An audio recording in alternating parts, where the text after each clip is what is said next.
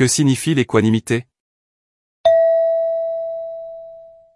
L'équanimité est un état d'esprit stable et équilibré qui permet de faire face aux situations difficiles sans être perturbé émotionnellement.